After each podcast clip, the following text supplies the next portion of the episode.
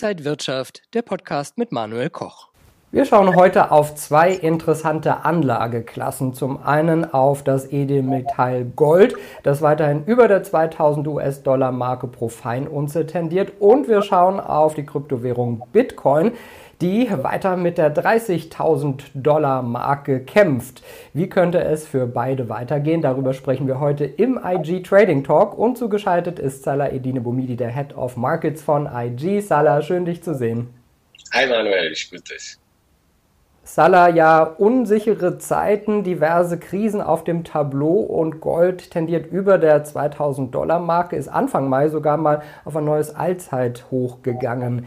Wie schätzt du da die Lage für das Edelmetall gerade ein? Ja, wir sehen schon seit geraumer Zeit, seit Ende letzten Jahres, eine sehr schöne, intakte Aufwärtsrallye. Wir haben verschiedene Kursziele, die ich in diesem Lauf dieser Rallye eigentlich immer wieder aus der charttechnischen Sicht äh, ja, ausgemacht habe, auch bereits erreicht. Und du hast es eingangs erwähnt, wir haben ein neues Allzeithoch erreicht und sind jetzt gerade in so einer Seitwärtsphase um diesem neuen Hoch herum. Also, wie du auch gesagt hast, über 2000 US-Dollar. Das sind schon mal aus der charttechnischen Sicht sehr äh, gute Faktoren, die für eine Rallye sprechen. Zum anderen hast du auch gesagt, dass wir Unsicherheiten sehen, wobei wir in den letzten Jahren auch schon mit Corona-Krise sogar äh, weitere Unsicherheitsfaktoren hinzubekommen haben. Und da ist der Goldpreis vorerst nicht angesprungen. Die Zeit kommt jetzt. Die Realzinsen sind immer noch negativ. Da wurde, die wurden jetzt kompensiert in den USA, aber in Europa noch nicht. Das spielt für den Goldpreis durchaus auch nochmal eine Rolle.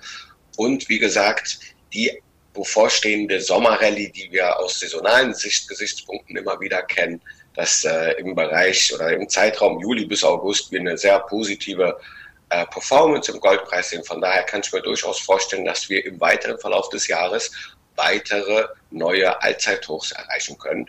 Und äh, sowohl für kurzfristig als auch langfristig orientierte Anleger ist der Goldpreis durchaus interessant. Korrekturen sind natürlich an der Unterseite, muss man natürlich auch sagen, immer wieder möglich. Dafür muss aber für mich zumindest schon mal die 1980er Marke nach unten hingerissen werden, damit hier dieser vorherrschende Aufwärtstrend langsam ins Stocken gerät. Also Gold ist ja auch besonders beliebt bei Anlegern. Würdest du sagen, wenn man Gold kaufen will, dann physisch oder in einem Finanzprodukt? Ja, hängt drauf an, wie groß dein Lager ist. Also wenn du vorerst physisch äh, dich engagieren musst, willst, oder ich gehe vorerst immer davon aus, dass ich es gerne physisch haben möchte, aber irgendwann sind die Kapazitätsgrenzen erreicht und dann würde ich durchaus auch mit bestimmten Finanzprodukten äh, Gold zum Beispiel für mich auch erwerben. Es gibt auch physische Finanzprodukte sozusagen auf dem Goldpreis. Man kann aber auch physisch halten und kurzfristige Rückgänge zum Beispiel, wie jetzt aktuell, wenn wir meiden, okay, wir haben das Allzeithoch erreicht, aber das ist erstmal, wir kommen jetzt erstmal in so eine kleine Blaupause, dann kann ich durchaus auch mit Hebelprodukten mich an der Unterseite absichern, sprich auf fallende Goldpreise setzen und somit mein, äh, ja, mein Defizit aus der physischen Anlage gegebenenfalls auch wieder kompensieren. Dann schauen wir auf die nächste Anlageklasse, die Kryptowährung Bitcoin. Auch da, sagen wir mal, das letzte Jahr, anderthalb Jahr war ja schon aufregend zu sehen, wie der Bitcoin-Kurs erst sehr stark gefallen ist, um sich jetzt dann wieder etwas hoch zu robben Richtung 30.000 Dollar. Aber so richtig fällt diese Marke dann nicht. Wo steht der Bitcoin gerade? Ja, leicht unter der äh, 30.000 US-Dollar-Marke und es ist wirklich eine Make-or-Break-Entscheidung. Also diese Marke muss nachhaltig durchbrochen werden, um diesen Aufwärtstrend ähnlich wie im Goldpreis auch weiter fortzusetzen. Wir sehen, seit Jahresbeginn ist der Bitcoin mit die beste Asset-Klasse äh, in Performance-Sache. Äh, wir haben eine sehr schöne, starke Rendite, jetzt schon über 60, 70 Prozent fast erreicht und das Jahr ist nicht mal bei der Hälfte.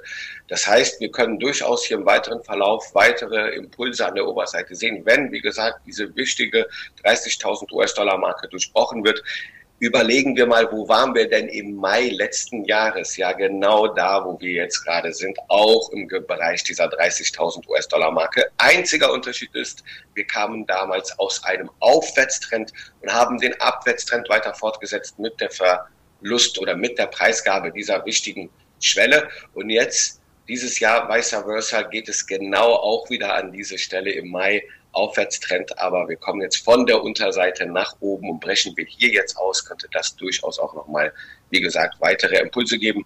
Wo geht's dann hin?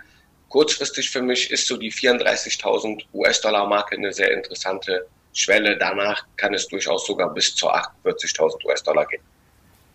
Jetzt ist ja immer die Frage, wie viel an Risikoinvestments sollte man eingehen? Was sagst du denn, wie viel Bitcoin gehört in ein Depot gemessen am Gesamtvermögen?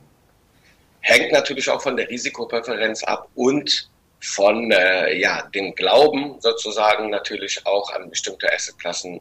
Und das ist zum Beispiel auch an Kryptowährungen, die ja noch in den Kinderschuhen stecken. Da kann sich natürlich noch vieles tun. Für den Otto-Normalverbraucher, denke ich, sollte man nicht mehr als zwei, drei Prozent von seinem Portfolio äh, mit reinnehmen, was schon relativ stark ist. Ähm, wenn man da schon zwei, drei Prozent hat, denke ich, hat man auch ein bisschen mehr Gold vielleicht schon im Portfolio. Aber ich würde es jetzt nicht übergewichten. Wenn wir so nochmal auf die Gesamtsituation am Markt gucken, wie würdest du dich zurzeit aufstellen? Was würdest du Anlegern da mitgeben?